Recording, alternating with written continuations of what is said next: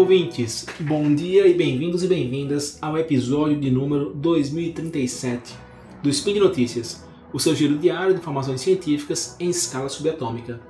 Aqui é o Marcelo Ribeiro Dantas, falando de Natal, e hoje, dia 26 Faian, no calendário da Catrian, e sexta-feira, dia 16 de junho de 2023, no historicamente consolidado calendário gregoriano, iremos falar sobre avanços na ciência da computação pelas mãos, se é que podemos dizer assim, de uma inteligência artificial. Toca a vinheta, editor. Speed Notícias.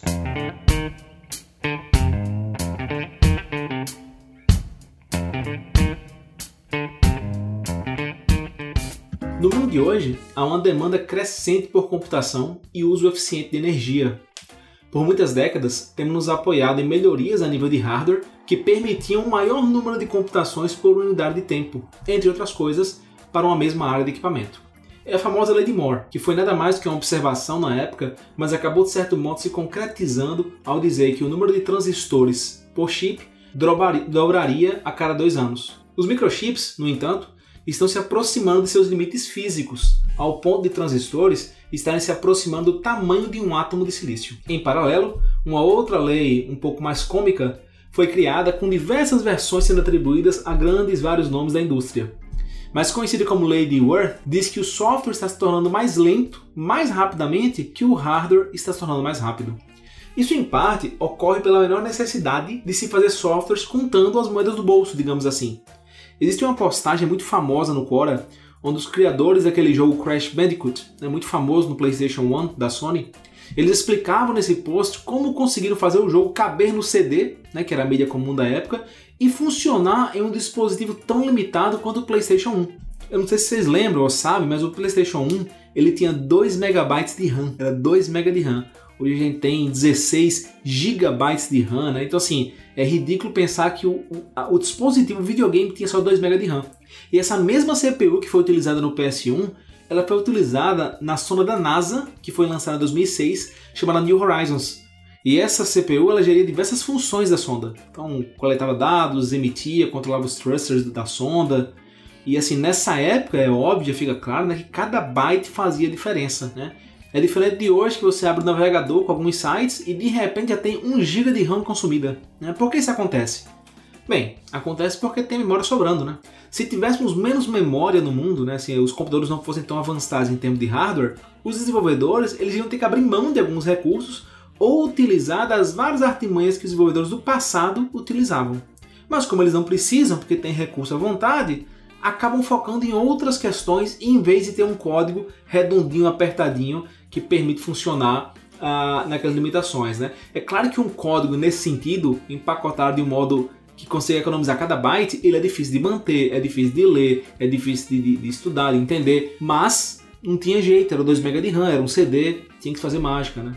Então assim, não restam dúvidas que com a desaceleração do aumento do número de transistores por área, acaba sobrando uma outra área para se otimizar. E se você está pensando em software, você acertou. No entanto, o principal alvo dessas melhorias é provavelmente o que você menos espera. Nas graduações de computação, como ciência da computação, engenharia de computação, entre outras, é muito comum passarmos anos tendo que estudar algoritmos muitas vezes abstratos, chatos, sem entender como é que aquilo vai fazer alguma diferença no mundo, no futuro, em grandes programas, né?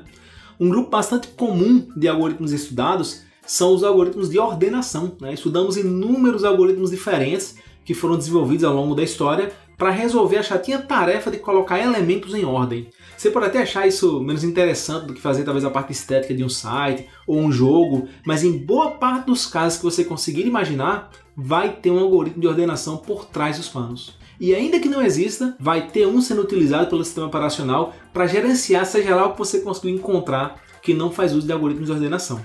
Então, ao longo da história, inúmeros algoritmos foram inventados, aperfeiçoando uh, os que já existiam e assim por diante, certo? No entanto, chegou uma hora que nos parecia que um teto havia sido alcançado. Você poderia até encontrar alguns algoritmos novos que saíam melhores em situações, em situações específicas e que às vezes eram situações que você precisava empregar o algoritmo e aí beleza. Mas algo largamente melhor, principalmente no cenário mais geral, parecia um sonho distante ou talvez até não possível na arquitetura que a gente tinha, né? no modo como se fazia a computação.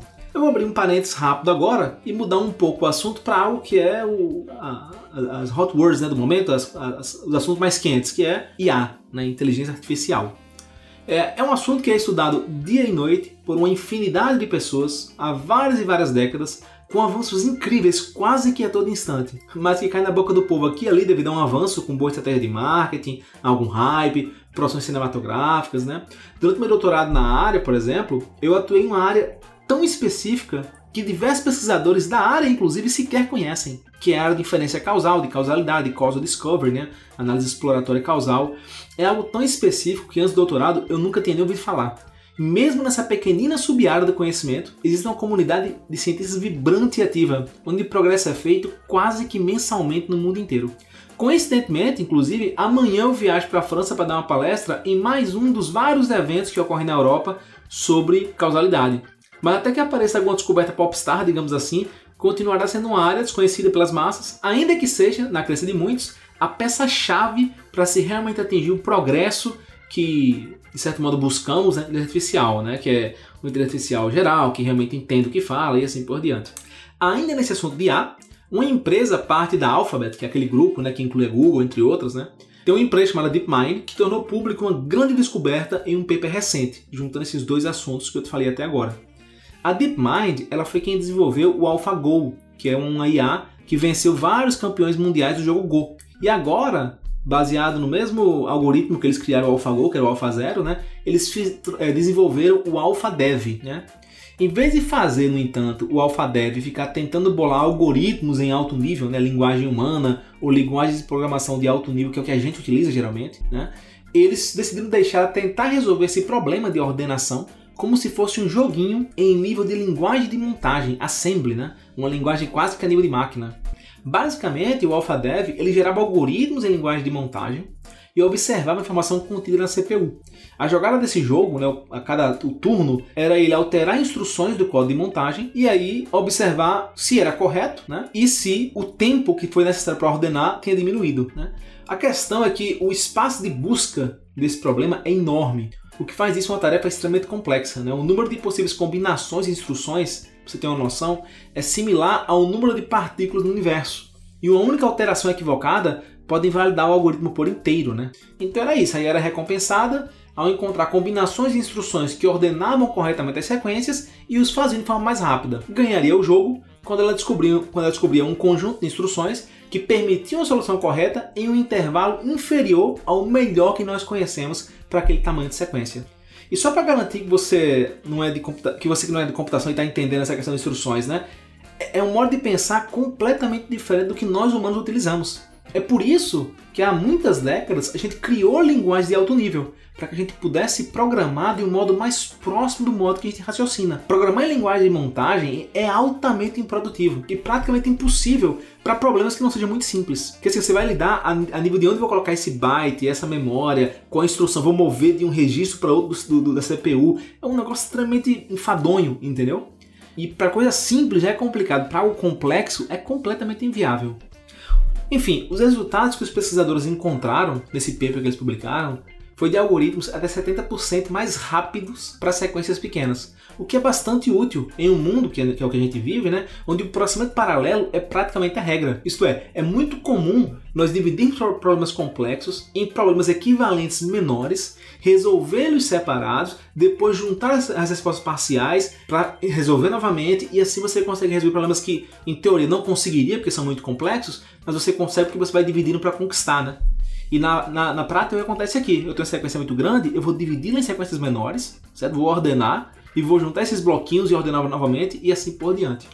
Como esses algoritmos são utilizados a todo instante em uma quantidade enorme de vezes, um ganho de 70% é um avanço assim absurdo. Em processamentos dessa escala, 1% que fosse, para uma diferença grande.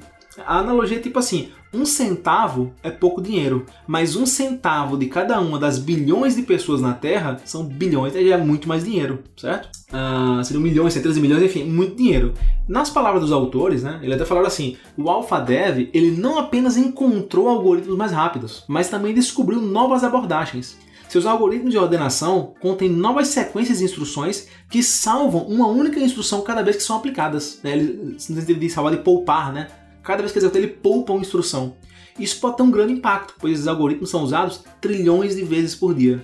O Stru ainda fala de, de outros algoritmos que o AlphaDev conseguiu melhorar. E esse por si só já daria um outro spin, né? Por isso eu vou parar por aqui. Então é isso, pessoal. Por hoje é só. Eu lembro ainda que esse podcast ele só é possível acontecer por conta do seu apoio no patronato do SciCast, tanto no Patreon quanto no Padrim e também no PicPay. Por hoje é só e até mais.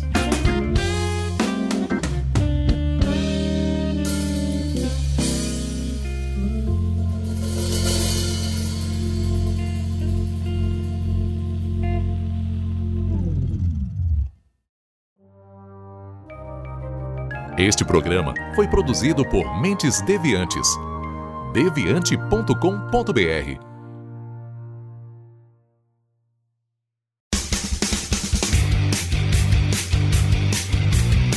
Cortes, edição de podcast.